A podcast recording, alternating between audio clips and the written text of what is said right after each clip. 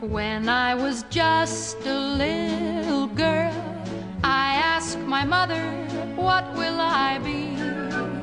En Memorias de un príncipe de Hollywood, Bud Schulberg relata que fueron aquellos emigrantes europeos que vendían carteras o cinturones baratos en las calles de Nueva York, quienes descubrieron el potencial del cine, que entonces se exhibía como meras vistas acompañadas por un piano cine cuyos rollos llevaban de sala en sala muchachos pedaleando a todo lo que daban mientras los espectadores pateaban y silbaban en espera de que se reanudara la función.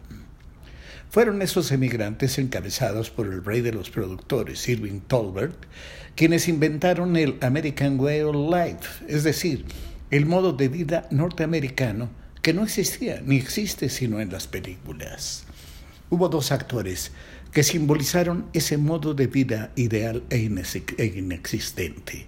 James Stewart y Doris Day, la chica de al lado, la mujer que todos hubiéramos querido tener como vecina, quien acaba de morir a los 97 años, bajita, pecosita, con una dentadura más limpia que el alma de la Madre Teresa y voz de caricia, era para millones la norteamericana perfecta en películas como Guerra de Pijamas junto a Rock Hudson, la primera víctima famosa del SIDA, que en una noche llegó prácticamente arrastrándose al programa de televisión que tenía Doris, pese a que ella le había pedido que por Dios no osara dejar la cama del hospital donde estaba confinado.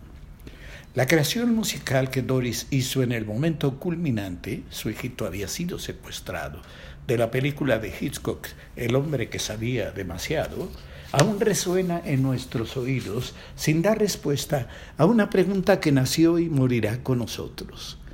¿Qué será? ¿Será? El tiempo te lo dirá. ¿Qué será? ¿Será?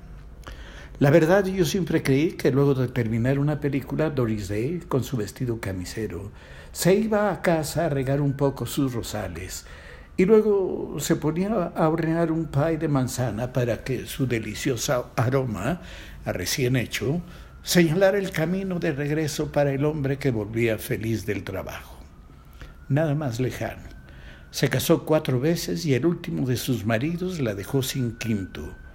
Uno de sus últimos consejos fue que nadie se debía casar con alguien antes de vivir con él algún tiempo.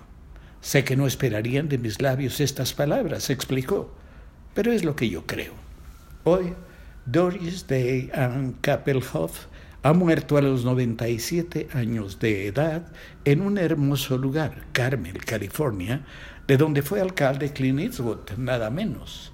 Hablar de los grandes convoca siempre a los grandes como Clark Gable, Jimmy Stewart, Roy Hudson, Frank Sinatra, los actores que compartieron con Doris Day. Hablar de ellos nos quita de la mente las arañas y ahuyenta nuestra propia contaminación interna. Y eso, pues ya es algo. ¿Qué será? Será. ¿Qué será?